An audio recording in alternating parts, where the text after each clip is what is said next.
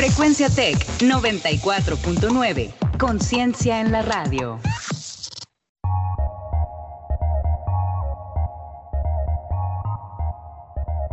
En 30. En 30. En 30. En 30. En 30. En 30. En 30. En 30. En 30. Bienvenidos.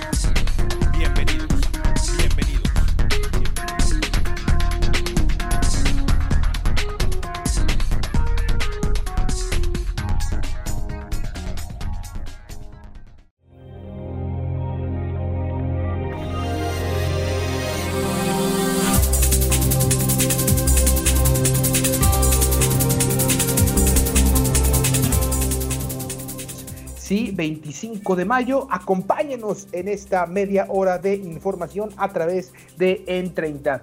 Síguenos también a través de nuestra página web www.frecuenciatech.com.mx y nuestras redes sociales. En Facebook estamos como Frecuencia Tech 94.9 e Instagram como arroba frecuencia-tech. Les recordamos también que si no pudiste eh, escuchar en vivo este programa, también nos pueden escuchar a través de Spotify, a través de Anchor FM, Breaker, Google Podcast, Pocket Cast y Radio Public. Además, también pues estamos compartiendo los links de los programas en nuestra página de Facebook en 30. Les recordamos nuestras redes sociales, nuestras cuentas de Twitter, donde ahí podrán ponerse en contacto con nosotros y enviar todos sus comentarios, preguntas y sugerencias. La de un servidor es arroba turbiete93 y la de Ricardo es arroba romano-rrc. Finalmente, bueno, es momento de eh, ir a la información local, porque tenemos también muchísima información, tanto local, nacional, internacional. Otro fin de semana en donde eh, falla que se dejó venir la información. Vamos a lo primero, la información local en corto.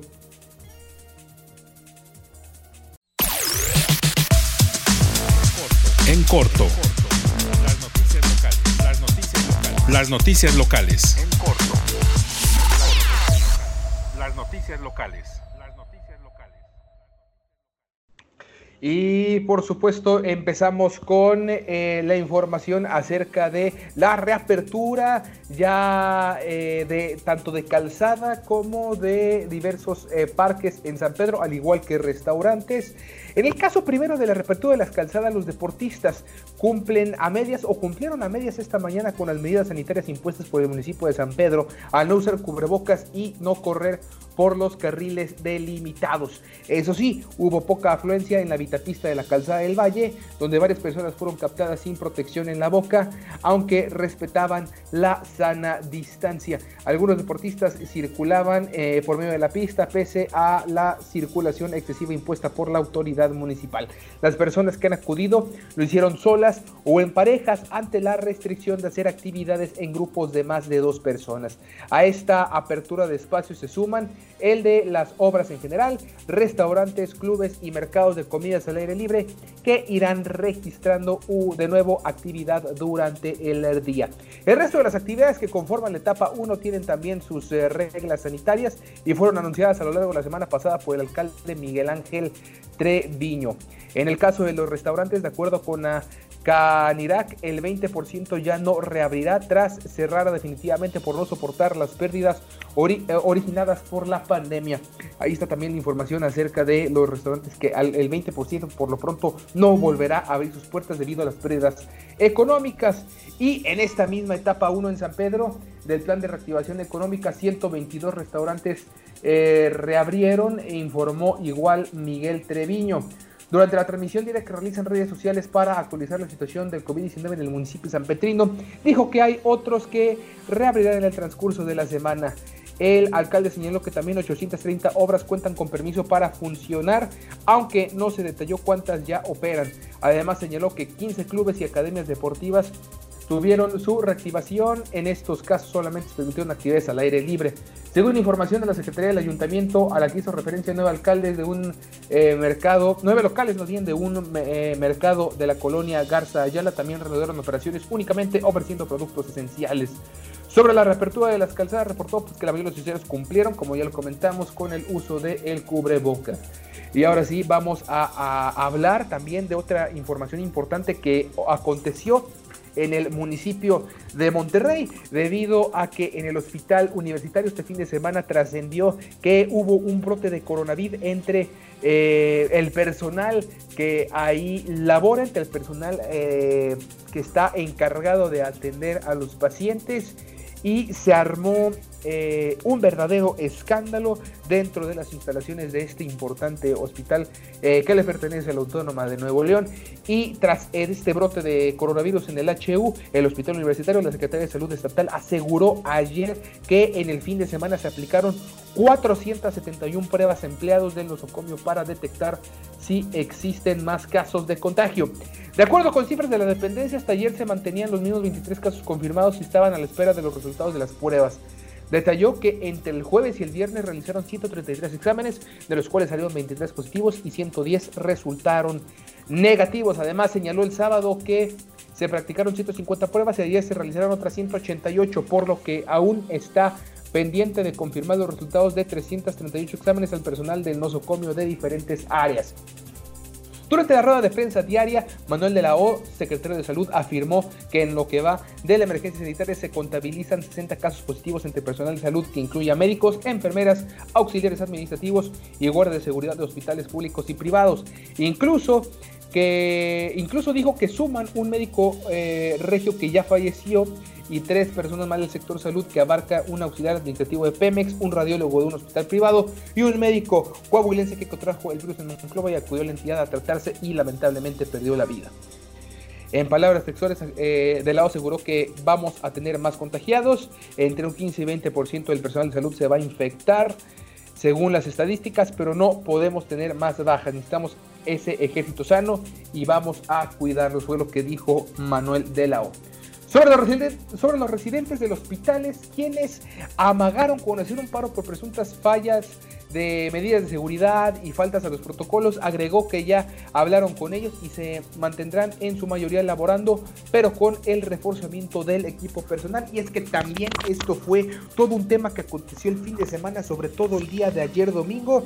Los eh, médicos pasantes del servicio social de la eh, Facultad de Medicina de la Autónoma de Nuevo León que están en el hospital universitario denunciaron eh, a través de redes sociales, sobre todo de un grupo en Facebook, donde mencionaban que, que efectivamente no tenían los eh, materiales, entre ellos las mascarillas N95, batas, eh, que estaban bastante expuestos, que no los que iban a atender pacientes con sospecha de coronavirus y los mandaban, como quien dice, a la guerra sin el fusil, en este caso, pues sin lo, el equipo requerido.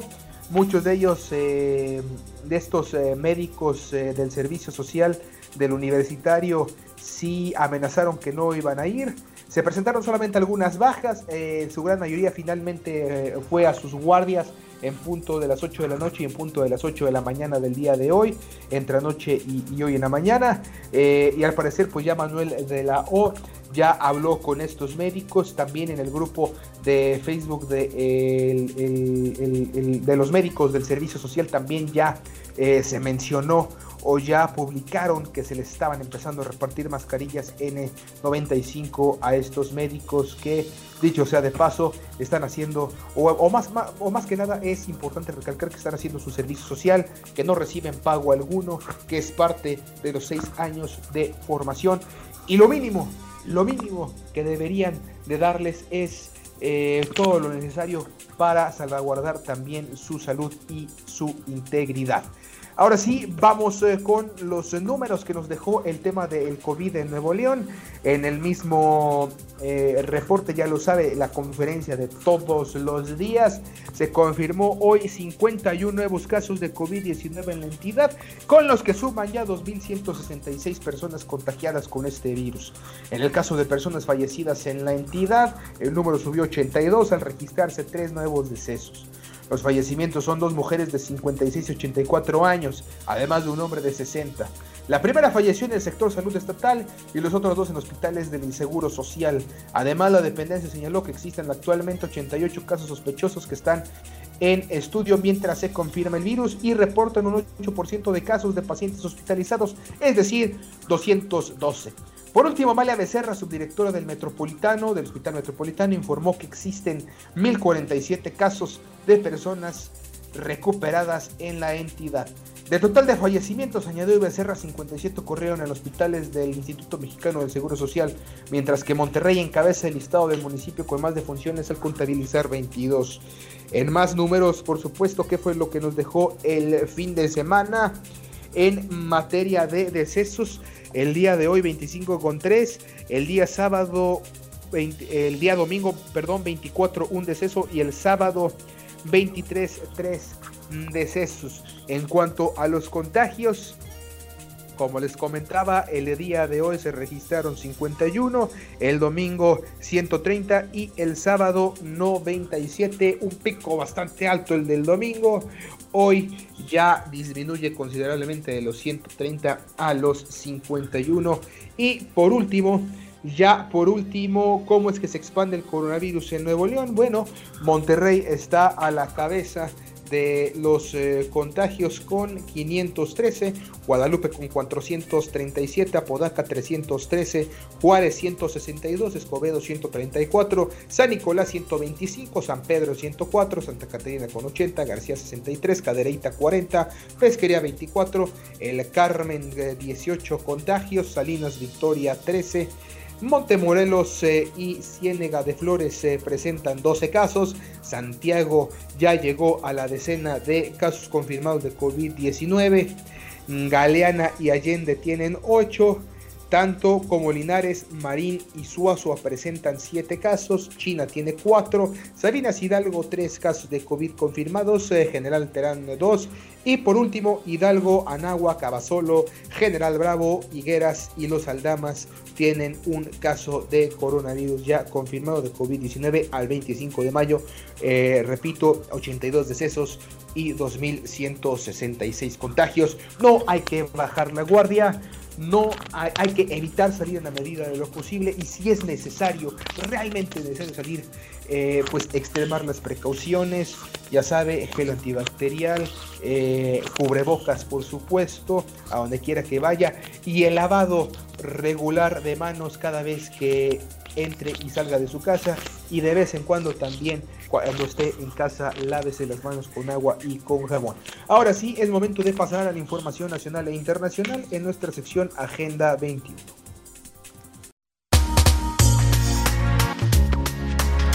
Agenda 21. Actualidad global.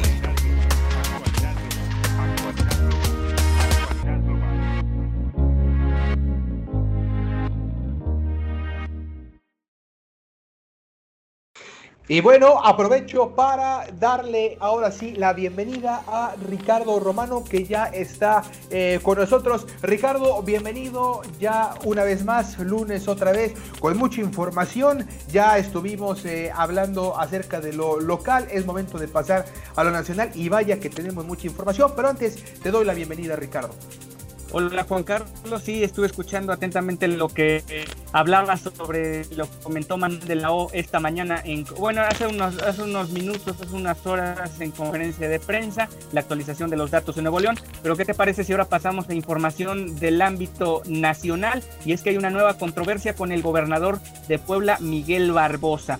El gobernador estatal defendió que es una nueva educación, la nueva ley de educación de Puebla, que fue promovida por el mismo gobernador un mayor control al gobierno local sobre la educación privada en todos los niveles. La normativa fue aprobada por el Congreso Estatal el pasado 15 de mayo, en su mayoría diputados de la coalición Juntos Haremos Historia, que está conformada, ya saben ustedes, por Morena, Partido del Trabajo y Partido Encuentro Social, sin previo análisis ni tomar en cuenta la opinión del sector. Lo anterior significa que el gobierno local y la Secretaría de Educación Pública pueden intervenir en los servicios y normatividad interna de los de los privados de la educación. Esto incluye, por ejemplo, sanciones por la, retención de documentos o la negativa de brindar la propia educación. Con la nueva ley se derogó la aprobada en marzo del 2000, esta fue enviada por el Poder Ejecutivo el 11 de mayo y la Comisión Permanente la turnó a la Comisión de Educación para su estudio. Instituciones, asociaciones y partidos políticos están en desacuerdo y por ello responderán por la vía jurídica porque no fueron escuchados. La Federación para la Defensa del Populares promoverá un, un amparo para las 25 instituciones afiliadas y, ejecutar dicha acción que vence el 30 de junio. Personas como José Mata Temolzin, rector de la Universidad de Anáhuac, indicó para el Heraldo de México que el consorcio universitario y la Federación de Instituciones Mexicanas Particulares de Educación Superior analizan las acciones a seguir porque acudieron a proponer, pero según él no fueron escuchados. En tanto, Luis Ernesto Derbez Bautista, rector de la Universidad de las Américas Puebla, calificó la ley, tiene un espíritu intervencionista Añadió para la misma publicación que es un ataque al sistema privado de educación. Los partidos de oposición, llámese PRI y PAN, anunciaron que impugnarán la ley ante la Corte. De acuerdo con el gobierno estatal, la ley tiene como objetivo someter a las escuelas públicas y privadas a procesos de rendición de cuentas además de impedir abuso de cobro de cuotas, prohibir que se condicione la compra de uniformes y materiales, y asimismo las instituciones tendrían que colaborar en esquemas de fiscalización autorizados por la Secretaría de Educación Pública, cuando un padre de familia lo solicite. Las sanciones se estiman que van desde los 440 mil pesos hasta los 870 mil si las instituciones educativas reinciden. Miguel Barbosa de Puebla indicó que la ley defiende la educación ya que no es un negocio. Mencionó, no debe ser un negocio y nunca ser, ser utilizada para lo que lo utilizaron otros en otros tiempos, las estafas maestras. Lo anterior refiere a que en el, sexenio, en el sexenio pasado fueron utilizadas instituciones para el desvío de recursos públicos. Para nosotros la educación debe ser una absolutamente accesible que puede ser vista como un derecho de toda persona, de todo ser humano. Así lo indicó Barbosa Huerta, quien además calificó como una norma avanzar en la. Por, parte, las, por otra parte, las clases a nivel básico en la entidad se retomarán según la fecha determinada, según la CEP, para comenzar el siguiente. Eh, bueno, Ricardo, eh, te perdimos, perdimos comunicación eh, contigo. A ver si puedes volverte a conectar. Por lo pronto, repito esta última parte que nos dices. Miguel Barbosa comenta que para el gobierno de Puebla, la educación debe ser una actividad absolutamente democrática, absolutamente accesible, que pueda ser vista como un derecho de toda persona, de todo ser humano. Eh, además, eh, la calificó como una norma avanzada esta ley en educación y en que se respeta la autonomía de las universidades. Por otra parte, las clases a nivel básico en la entidad se retomarán según la fecha que determine la CEPA para comenzar el siguiente ciclo escolar. Y finalmente, cabe señalar que todos los alumnos de primarias, secundarias y preparatorias fueron aprobadas. Eh, sí, importante esta última parte que comenta tu nota que nos traes hoy, Ricardo, desde Puebla, porque Fíjate cómo, cómo, son las cosas. Curiosamente, eh, mientras aquí en el estado de Nuevo León se aprobó también una ley, o está más bien a punto de aprobarse ya las modificaciones al artículo 3 constitucional del estado de Nuevo León para darle eh, todo el poder a los padres de los contenidos que les pueden dar a sus hijos, eh, para que la, Secretaría de Educación no intervenga tanto, pues allá en, Puebla es, todo lo contrario.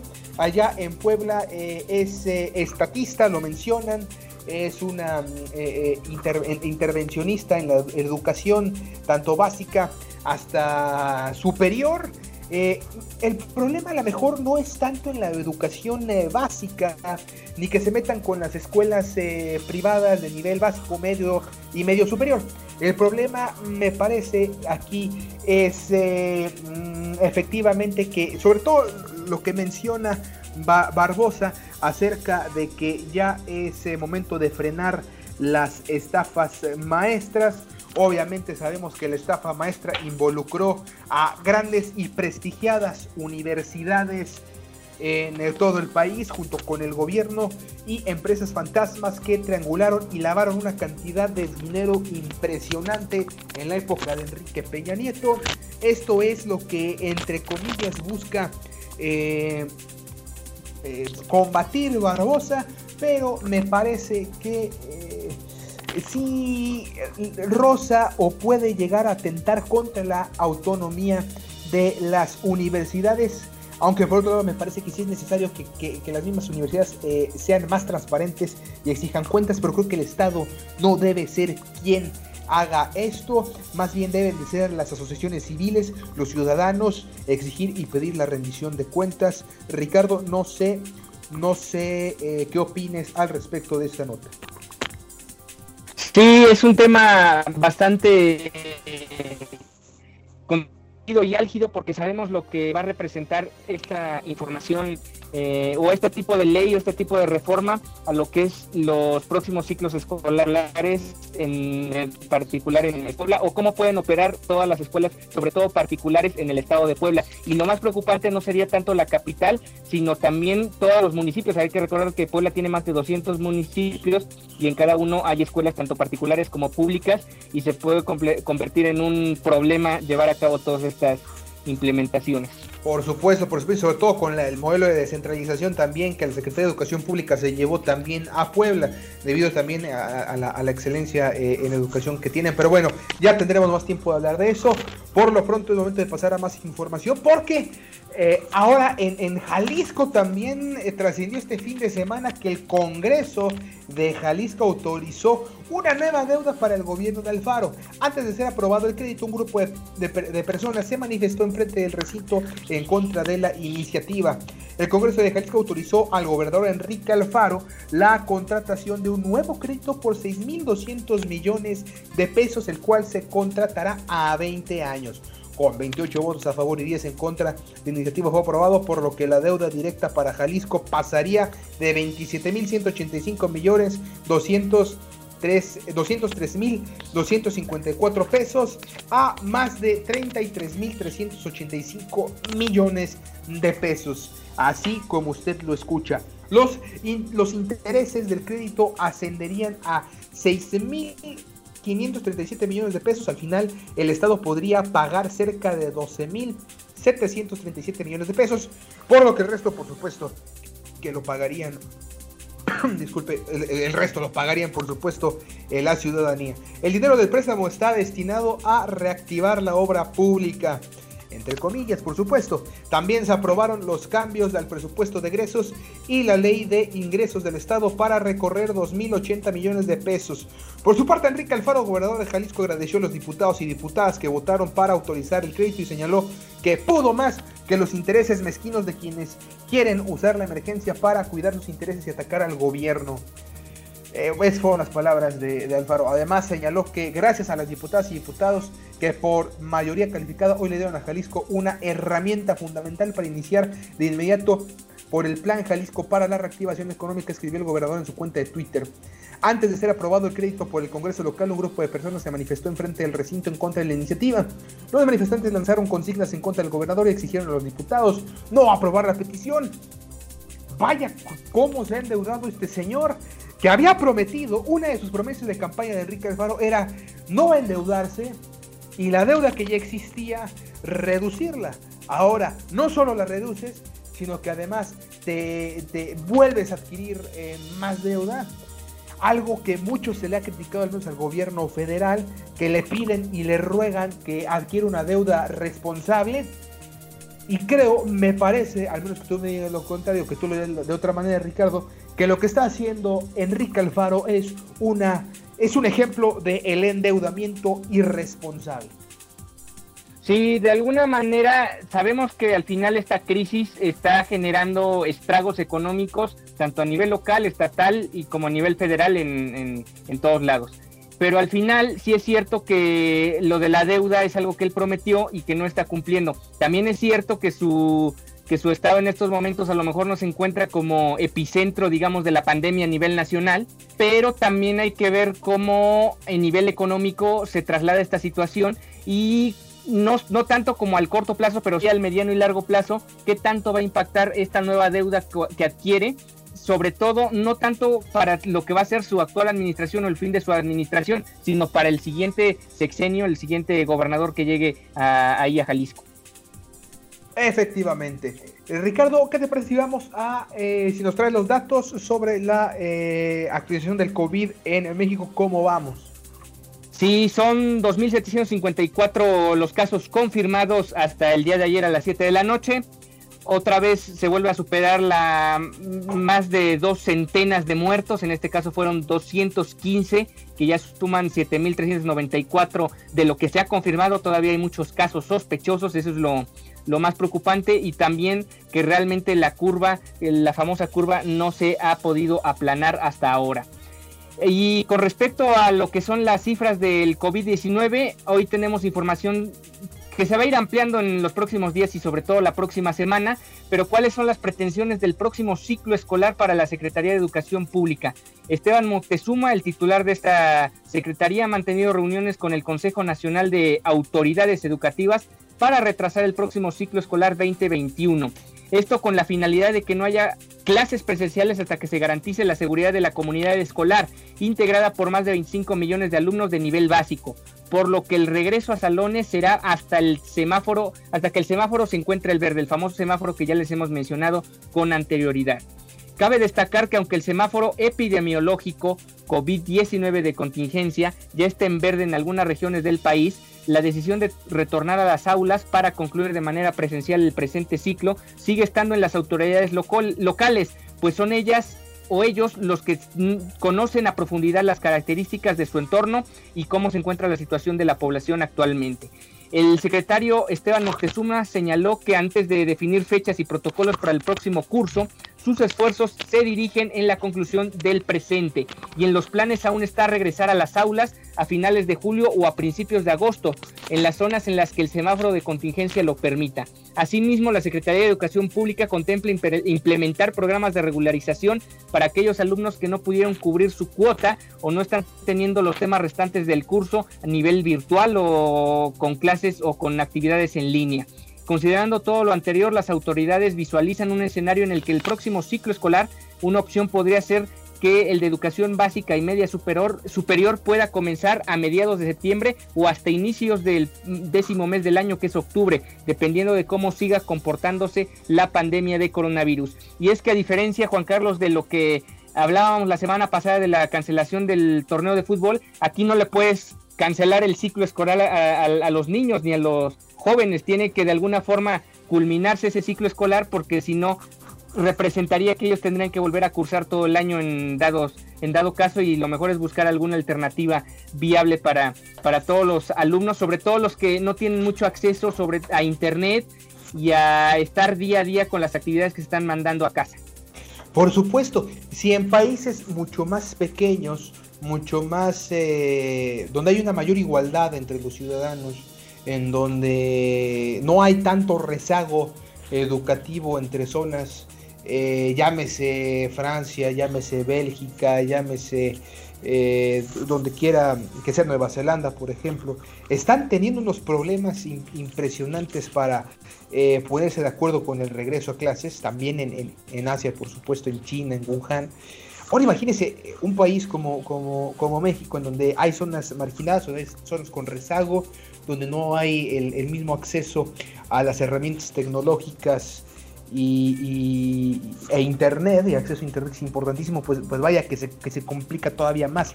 Y sobre todo por la, la grandeza también del país, que será un tema que definitivamente pues tendrán que eh, pensar muy bien las autoridades en materia educativa a cargo de Esteban Moctezuma. Pero como el tiempo apremia y también hay mucha información del ámbito deportivo, es momento de ir a nuestra última sección del día con eh, Desde las Gradas. Desde las gradas, lo último en deportes.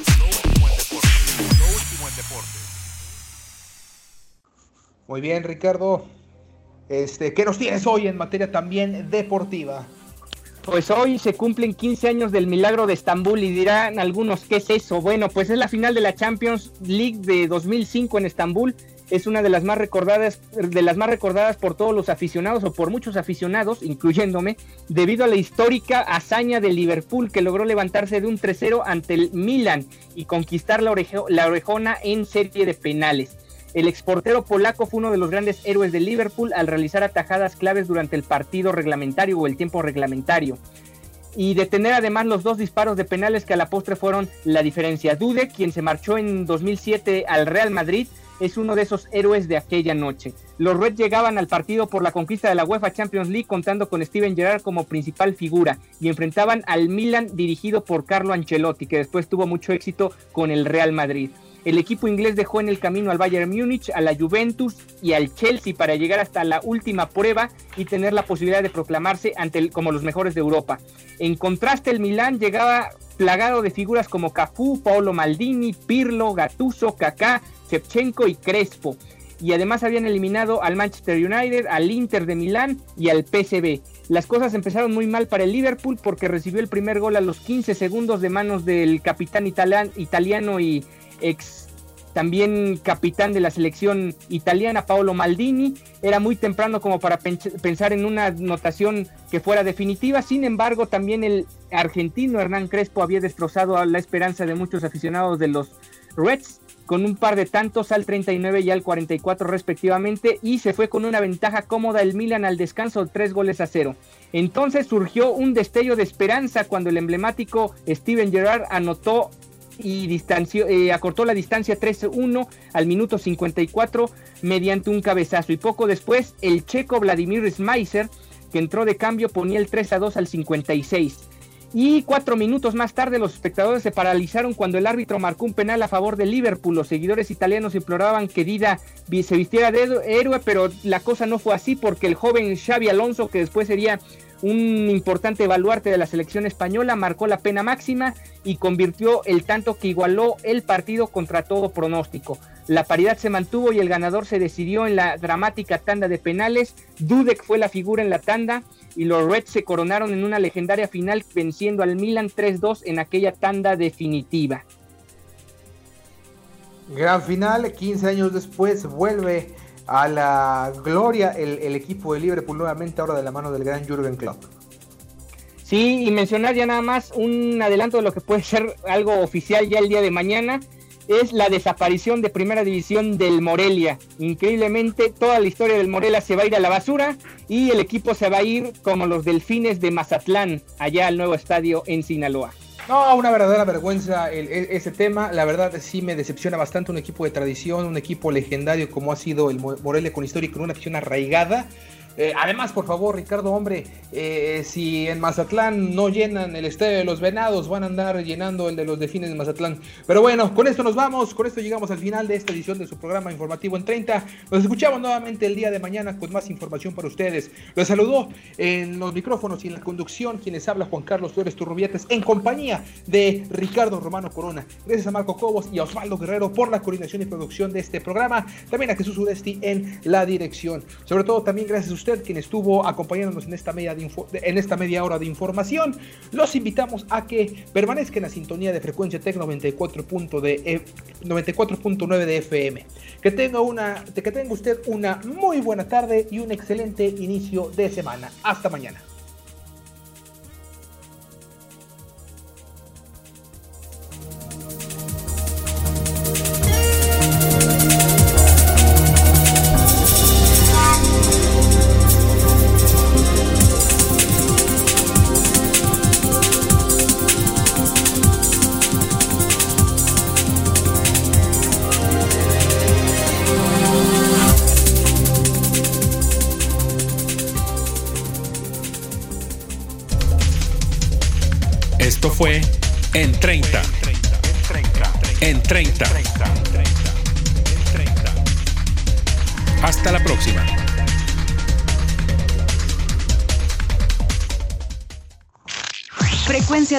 94.9. Conciencia en la radio.